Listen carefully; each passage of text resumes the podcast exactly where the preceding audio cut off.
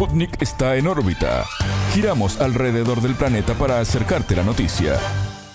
Bienvenidos. Comienza En órbita, el informativo de Sputnik. Los saludan Martín González y Alejandra Patrone. Es un gusto recibirlos. Nuestros títulos ya están en órbita. Comienza En órbita. Una selección de noticias para que sepas lo que realmente importa. Titulares. Vacancia. La Asamblea Nacional de Ecuador está analizando las denuncias contra la fiscal general Diana Salazar que puede terminar destituida. Confirmado. El presidente ruso Vladimir Putin anunció que buscará su reelección en las elecciones nacionales de 2024. Preocupación. El secretario general de la ONU manifestó su preocupación por el escaso progreso en el diálogo interhaitiano hacia una restauración institucional del país. Otro rol. La ministra de Asuntos Económicos española, Nadia Calviño, fue elegida como la nueva presidenta del Banco Europeo de Inversiones. Por verdad. En Chile, la familia del poeta Pablo Neruda expresó su malestar por la decisión judicial de rechazar un pedido de reapertura de la investigación sobre su muerte. Comprometido. Un tribunal de Estados Unidos imputó al hijo del presidente Joe Biden por nueve cargos vinculado a evasión de impuestos. Estos fueron los titulares, vamos a desarrollar las noticias. El mundo gira y en órbita te trae las noticias. Noticias. Censura. La fiscal general de Ecuador, Diana Salazar, está a tan solo 70 votos de que la Asamblea Nacional la pueda destituir del cargo. Así lo explicó a En órbita el analista político y periodista ecuatoriano Edison Pérez, quien aclaró que todo parece indicar que no se alcanzarán esos votos. El Consejo de la Administración Legislativa del Parlamento ecuatoriano dio paso al trámite para el proceso de juicio político contra la fiscal general. La funcionaria está señalada por presunta desatención a casos reconocidos de corrupción en el país. Para el experto, los tiempos y los números a la interna de la Asamblea Nacional son los factores que no permitirían a priori que la fiscal Salazar sea censurada. El Consejo de Administración Legislativa, el CAL, en el Ecuador, eh, calificó el pedido de juicio político de la fiscal Diana Salazar. Las competencias dentro de lo que determina la ley orgánica de la función legislativa, el CAL lo único que puede hacer es ver si el pedido de juicio político cumplió con la parte procedimental. No puede decir si hay o no el juicio político, esa competencia no la tiene el CAL. La, que, la entidad que sí tiene es la Comisión de Fiscalización. Ahí se ventilarán las pruebas de cargo, de descargo. Posterior a eso, la Comisión de, eh, la Comisión de Fiscalización enviará al Pleno de la Asamblea y en el Pleno de la Asamblea se decidirá el futuro del actual fiscal general de la Nación, Diana Salazar, acá en el Ecuador. ¿Qué puede pasar en el Pleno de la Asamblea? Puede pasar que se archive el caso o la fiscal sea censurada y destituida. Para que suceda esto, ¿qué se necesita? La Asamblea Nacional necesita 70 votos. Si hacemos una mirada a la, a la conformación de la correlación de fuerzas de la interna de la Asamblea, nos vamos a dar cuenta que no alcanzarían los votos, en este caso, la Revolución Ciudadana. ¿Por qué? Porque hay algunos partidos que ya se han pronunciado y han dicho que no votarán a favor del juicio, la censura y la destitución de la fiscal Diana Salazar. Entre esos, el partido de gobierno ADN del presidente actual Daniel Novoa, que suma 25 voluntades. A eso los 18 votos del Partido Social Cristiano que también han dicho que no van a dar paso al juicio político. También está el partido Construye, que son 18, y también Gente Buena, que son 10. Estas cinco bancadas, sumadas sus votos, dan 72. En la Asamblea Nacional hay 137 voluntades. Es decir, si sumamos y restamos, no tendrían los votos necesarios para viabilizar el juicio en contra de la fiscal Diana Salazar. Este como una primera variable. Y otra además que resulta ser más grave todavía es que hay a la cola al menos cinco o seis pedidos de juicios políticos de las administraciones anteriores y de esta administración en contra del ministro de Energía, Santos Albite y también del ex ministro del Interior, el señor Juan Zapata. Los tiempos y los números al interno de la Asamblea Nacional no permitirían que la fiscal Diana Salazar sea censurada. El pasado 27 de noviembre, la bancada de la opositora Revolución Ciudadana confirmó que presentó una solicitud de juicio político contra la fiscal general. En este marco, Pérez brindó detalles sobre las acusaciones que pesan sobre la figura de la fiscal general. Se le acusa específicamente del incumplimiento de funciones. ¿Por qué? Porque la fiscal Diana Salazar, en estos tres años y medio, casi cuatro años en funciones, eh, ha mirado hacia otro lado sobre casos específicos de denuncias de actos de corrupción, tanto en el gobierno del señor Lenín Moreno como del de eh, el presidente Guillermo, el expresidente Guillermo Lazo. En el caso de el presidente, del expresidente Lenín Moreno, se le acusaba eh, en el tema de los Pandora Papers, al igual que a Guillermo Lazo. En ninguno de los dos casos la fiscal Diana Salazar llamó ni siquiera a comparecer a los dos expresidentes, que en su momento fungían de la máxima autoridad en el país. Ese es uno de los motivos por los cuales la Revolución Ciudadana llama a juicio político a la fiscal Diana Salazar. Habrá que ver si hay los votos necesarios para que esto suceda. Como vemos, la correlación de fuerzas a la interna de la Asamblea Nacional daría a entender que no lograrían más de 70 voluntades para censurar y destituir a la fiscal Diana Salazar. Salazar se pronunció en las redes sociales y señaló que este proceso empezó viciado. Según un informe de la Fiscalía, la solicitud de enjuiciamiento cumple parcialmente con la Constitución y algunos artículos de la Ley Orgánica de la Función Legislativa. El entrevistado explicó los argumentos sobre los que la fiscal se defiende de las acusaciones en su contra. indicó que la funcionaria cometió un error de forma y de fondo. Y eso puede darse por el desconocimiento de la parte normativa y procedimental del proceso legislativo. No ha sido todavía llamada a juicio político. Lo único que han hecho ahora el CAL es calificar de forma el cumplimiento de la solicitud de juicio político. Este tiene que ir a la comisión de fiscalización. En la comisión de fiscalización tiene que haber por ley un informe que sea recomendando el juicio político o el archivo del mismo. Y una vez que haya ese informe, pasa al Pleno de la Asamblea Nacional y este informe no es vinculante. Si en el informe se estipula que tiene que ser o que se recomienda el juicio político, se necesita más de 70 votos para que esto suceda. Si en el informe se plantea el archivo del juicio, también se necesitan 70 votos para que esto suceda.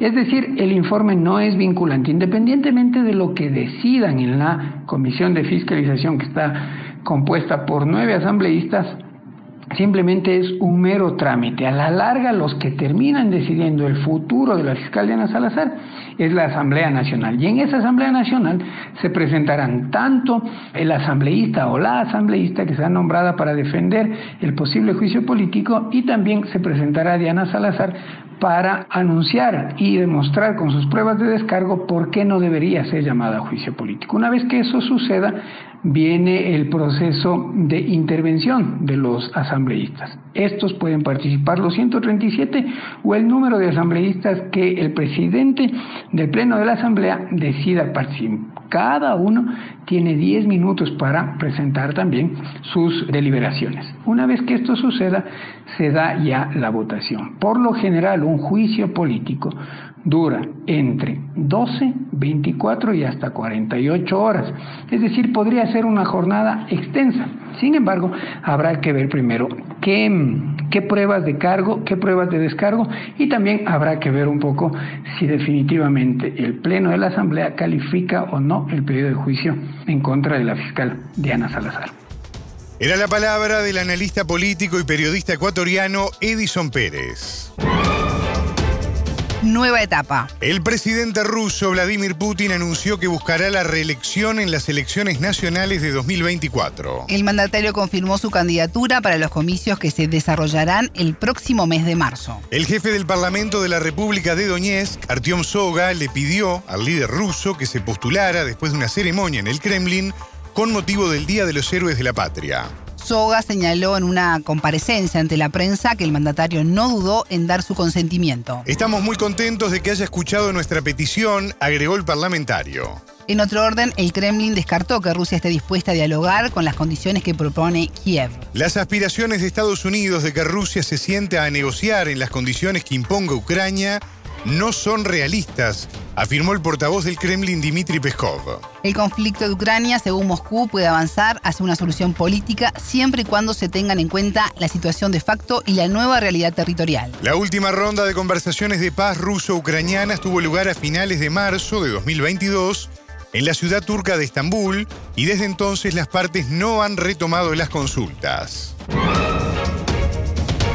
Preocupación. El secretario general de la ONU, Antonio Guterres, manifestó su preocupación por el escaso progreso en el diálogo interhaitiano hacia una inclusiva restauración de las instituciones democráticas del país. Así lo declaró el vocero del secretario general, Stefan Dujarric, en un comunicado. Esto sucede debido a que los diálogos para unas elecciones fiables, participativas e inclusivas no avanzan allí. Según la organización, estas son necesarias para alcanzar un Estado de Derecho y recuperar la seguridad. Para lograr este cometido se requiere del compromiso de todos los actores políticos del país, apuntó la organización. El secretario general mostró además el interés en el despliegue de la misión internacional de apoyo de seguridad Haití, liderada por Kenia, debido a la urgente necesidad de la policía haitiana. En diálogo con En órbita, el haitiano Robinson Glesile, defensor de los derechos humanos, aseguró que ninguna institución en el país funciona desde hace años, pero que la situación empeoró luego del asesinato del expresidente Jovenel Moïse en 2021. Exactamente, creo que a nivel institucional es un país que no está funcionando, ninguna institución en Haití está funcionando, eso no hace meses, hace años, pero la situación eh, se ha vuelto más complicada después del asesinato del expresidente Jovenel Moïse, a un vacío institucional, se lo puedo decir así. Tenemos un gobierno de facto, incluso no hay ningún dirigente electo hoy en día en Haití. Eh, son personas eh, nominadas a dedo, si lo puedo decir así y, el, el, único y sostén o apoyo, y, apoyo que tiene es, ese gobierno, esta comunidad internacional. No hay, una, no hay un apoyo popular. Y después, a nivel social, el país está destruido. Eh, con un nivel de pobreza, la inseguridad, la inseguridad de casi, por ejemplo, eh, una gran parte de la capital, Puerto Príncipe, está en manos de grupos armados eh, violentos. Incluso hace unos meses eh, la ministra de Seguridad habló de ciertas zonas como zonas perdidas, como que el Estado haitiano, se lo puede decir así, no tiene control sobre esas zonas. Y lo peor de todo eso es que hay una mezcla, hay una connivencia entre esas fuerzas ilegales y fuerzas criminales esa connivencia con la clase política haitiana y una parte de la clase económica. Y el gran perdedor en esa mezcla es el pueblo haitiano que no hay, que no tiene ninguna opción. Incluso hace unos días un informe habla que el 80% de la población haitiana quiere irse del país. Eso te da un poquito un panorama de lo que es Haití en este momento. El entrevistado señaló que la presencia internacional no contribuyó positivamente al país y que sus efectos son un fracaso.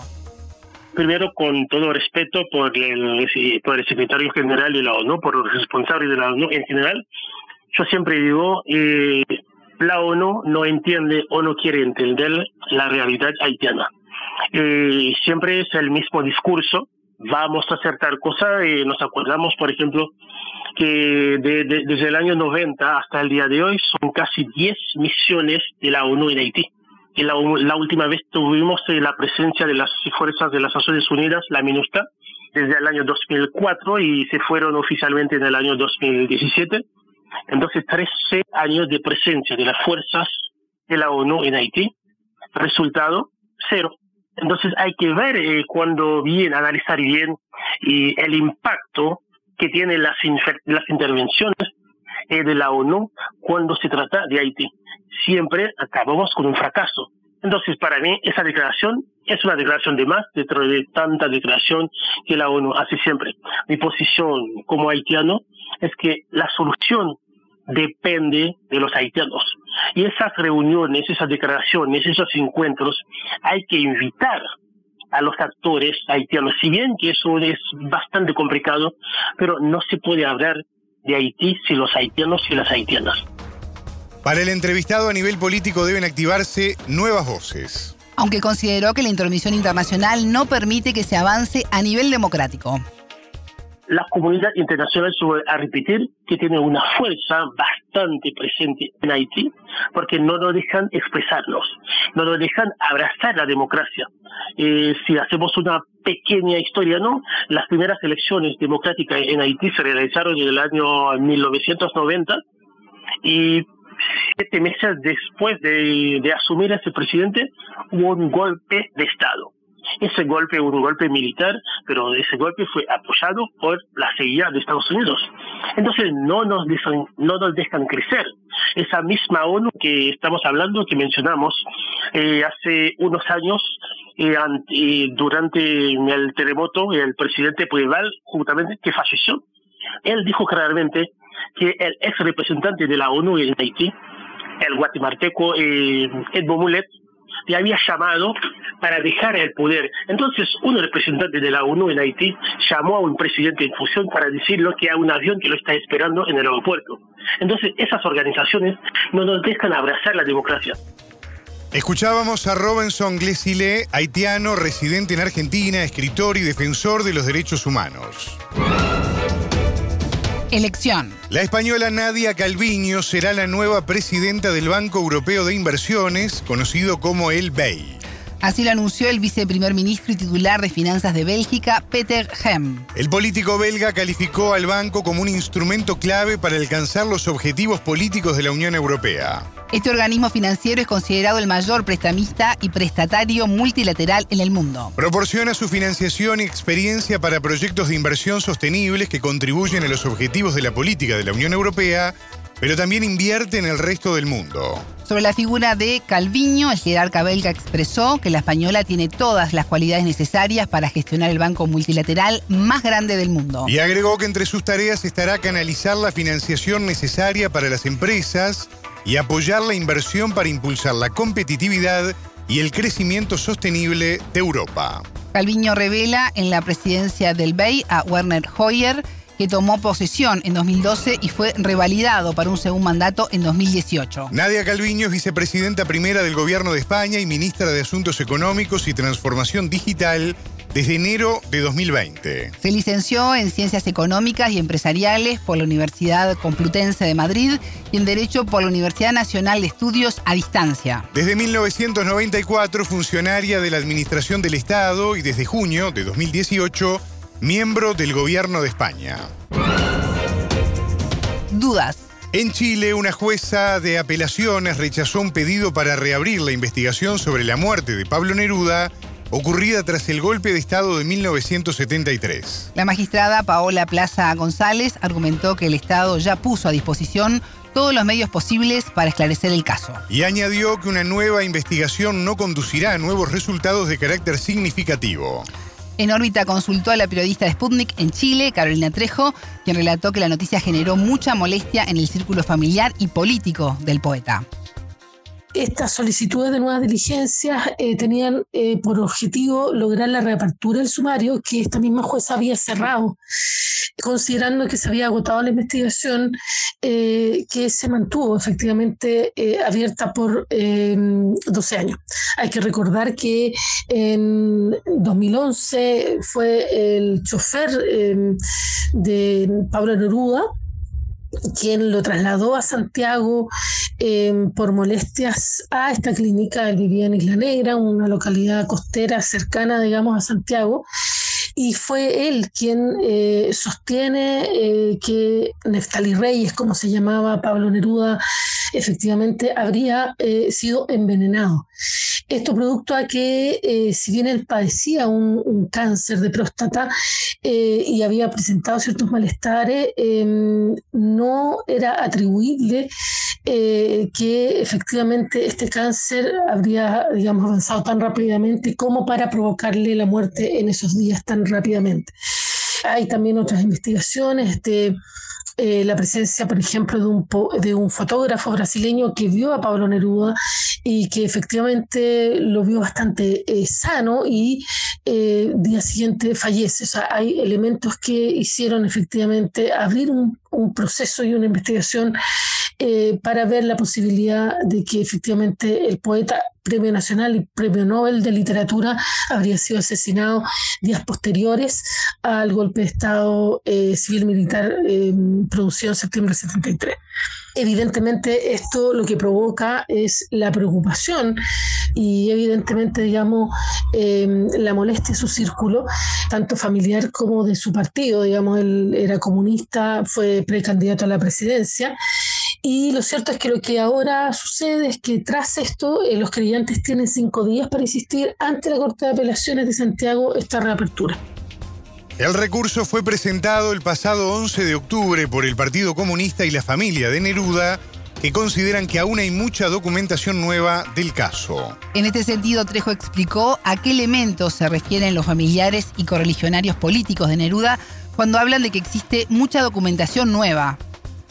Em, dice en relación básicamente a que los creyentes eh, habrían pedido, por un lado, que se oficiara el registro civil para que eh, consignara la muerte como indeterminada y no producto de una caquexia cancerosa, que es lo que se atribuyó originalmente en el certificado de 1973 respecto a que habría sido producto del cáncer que padecía. Además, se solicita, digamos, una suerte de evidencia que figura un peritaje al cinturón de eh, Neruda en su época, eh, que fue, digamos, exhumado en el 2013 y que conservaría, em, eh, digamos, la marca de donde se abrochaba y que habría revelado que no había perdido peso a pesar de este cáncer avanzado.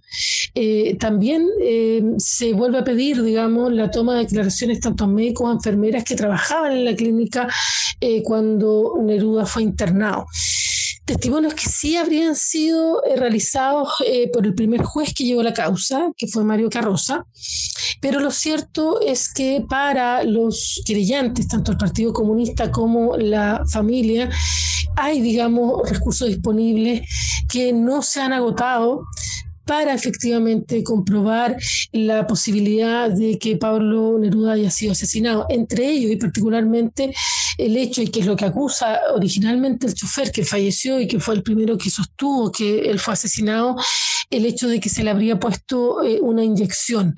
En los paneles científicos que se eh, realizaron respecto a eh, cuáles son, digamos, las posibilidades de que haya sido envenenado Pablo Neruda, se comprobó que habría habido eh, la em, introducción o aplicación de una inyección. Em, se interrogó al médico que falleció también hace eh, muy poco, en diciembre del año pasado, quien declaró en varias oportunidades y que sostuvo que efectivamente hubo otro médico después del que no ha sido identificado y lo concreto es que se sostiene que efectivamente se le habría puesto una inyección. Hay quienes sostienen que habría sido de pirona, pero digamos habría aparecido otro componente, una sustancia que estaba o que debían determinar de cómo habría llegado y que es extraña, una cosa Clotridium botulinum, eh, que es un nombre muy científico y que hablaba de una suerte de bacteria. Las indagatorias previas que se extendieron durante seis años giraron en torno a la presencia de una bacteria en el cuerpo de Neruda. Pero los expertos mostraron versiones encontradas sobre si esta pudo haber causado su muerte e incluso desingresó a su cuerpo antes o después del fallecimiento. La periodista resumió cuáles son los elementos que, de momento, están confirmados sobre las causas de muerte de Neruda. Para, digamos, los querellantes, todas las pruebas que hasta ahora eh, se han recabado eh, descartarían que la, la causa de muerte eh, tuviera relación con la enfermedad que sostenía, este, este cáncer, digamos, de próstata que tenía con ciertas metástasis, eh, pero particularmente por el hecho de que, como bien se lo señalaba, no habría bajado de peso, existía una em, inyección que se le habría puesto, digamos, en el proceso. Hay testigos que lo vieron minutos antes de su fallecimiento y que el poeta se encontraba lúcido, de buen humor y por lo tanto no habría eh, estado en una situación, digamos, de agonía.